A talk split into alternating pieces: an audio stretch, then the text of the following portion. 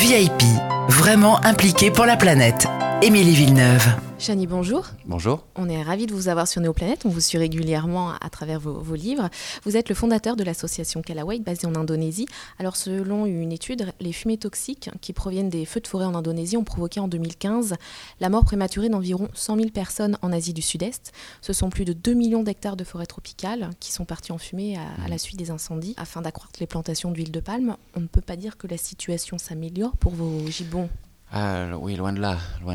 Euh, l'année dernière a vraiment été une année catastrophique, un peu comparable à, l'année 97, où il y avait eu pareil El et des incendies. Et, euh, et ça m'étonne pas en fait cette étude avec 100 000 décès prématurés euh, pour euh, les populations humaines. On ne parle pas de Chibon, mais euh, parce que ça a été un énorme problème de santé publique, après être aussi un énorme problème évidemment écologique pour les gibbons, pour leur habitat et pour toute la, faune sauvage.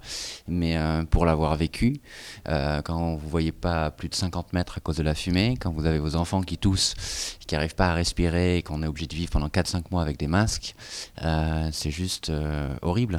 Et, et, ça a eu un retentissement particulier dans ma vie aussi, puisque j'ai fait une vidéo adressée au président indonésien l'année dernière qui est devenue virale et sur ces incendies-là où j'en ai, j'ai dit ras-le-bol.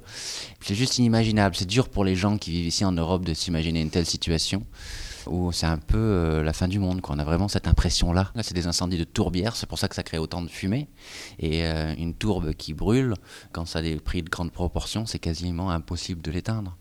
Et euh, à l'époque, le, gouvernement avait essayé de faire des canaux, mais le problème, c'est que c'est, surtout pas ce qu'il faut faire, puisque ça draine l'eau de cette fameuse tourbe. Et donc, du coup, la forêt est encore plus sèche, et du coup, brûle encore plus.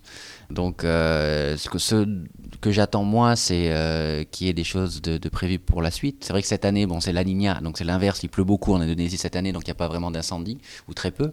Mais à partir de l'année prochaine, on va de nouveau avoir des incendies, petit à petit jusqu'au phénomène de 5 ans et El Niño à nouveau. Et là, moi, je voudrais que les autorités anticipent les choses, et c'est pas le cas.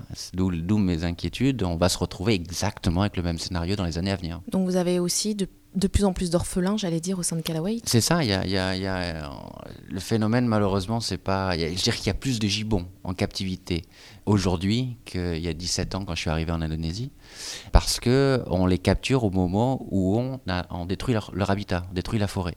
Alors qu'il y a 20 ans, le profil du braconnier, c'était la personne qui rentre dans la forêt, qui tue la mère gibbon pour capturer le bébé dans une forêt encore intacte. Aujourd'hui, on les capture au moment où on coupe la forêt, donc on n'a même plus de forêt pour les remettre. Sans parler que vous, avez, vous sauvez aussi d'autres animaux, il n'y a pas que les gibbons. Évidemment, tous les autres animaux qui sont aussi victimes de la déforestation. Radio Néoplanète.